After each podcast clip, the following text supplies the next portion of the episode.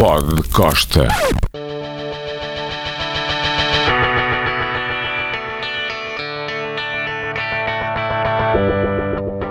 Eu vi os Rolling Stones umas oito ou nove vezes na vida. Curiosamente, a altura em que houve menos ruído foi no Rock in Rio. Estavam 90 mil pessoas, 80 mil. É fácil explicar.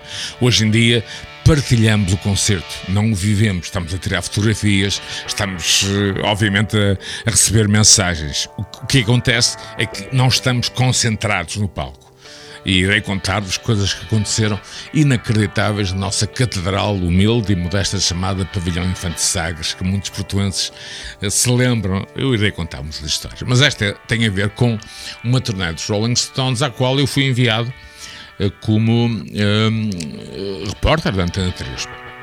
E curiosamente calhou-me, conversa one on one, o Keith Richards no Hotel Jorge Sank. O Hotel Jorge Sank fica nos Campos Elíseos. Para quem não sabe, foi durante muitos anos a embaixada não oficial dos Stones. Se as paredes falassem, seria o fim da picada. E os Stones mantiveram, curiosamente, e é comum na Stones Organization manter essa lealdade. Há hoje em dia melhores hotéis em Paris, mas eles continuam no Jorge Sank. Era um sítio, eu diria, hum, embaixada da começa por P, enfim, outras coisas, não interessa. É, é macacadas rock and roll, muito bem. Então estou sentado, vem Mick Jagger, todo, todo bailarino, falar com outros uh, membros da imprensa internacional e mim calha-me o Keith Richards. Ora, estou sentado, com tudo pronto, logo, e vejo ao fundo aos S, aos zigzags. Vem ter comigo, senta-se na cadeira e pergunta-me: Are you over? We have an interview to do. Let's go! pousa a vodka no, na mesa, começamos a falar de tudo e mais uma coisa, incluindo da história de Portugal. O Kit Richards é aquele tipo de gajo que é o vosso melhor amigo, mas passado 10 segundos pode dar-vos uma facada ou uma banhada qualquer.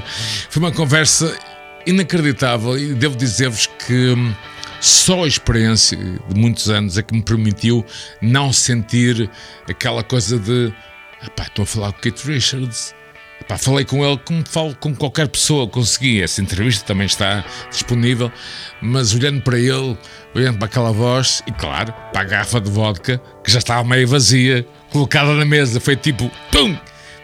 Até me ofereceu um copo e tudo. Keith Richards e o The Man. E é um dos momentos que guardo com maior emoção, porque, obviamente, Keith Richards é Keith Richards. Claro que durante aqueles minutos, mais ou menos 25 que eu tive, Keith Richards era, para mim, muito entrevistado e eu era entrevistador. E para mim, uma entrevista é um jogo de xadrez.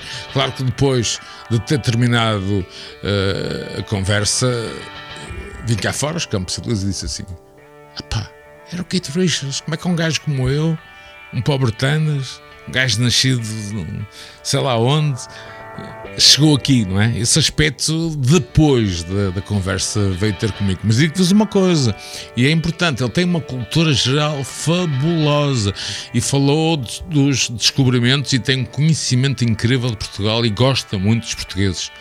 Obrigado, Keith Richards, pela vodka, estava boa.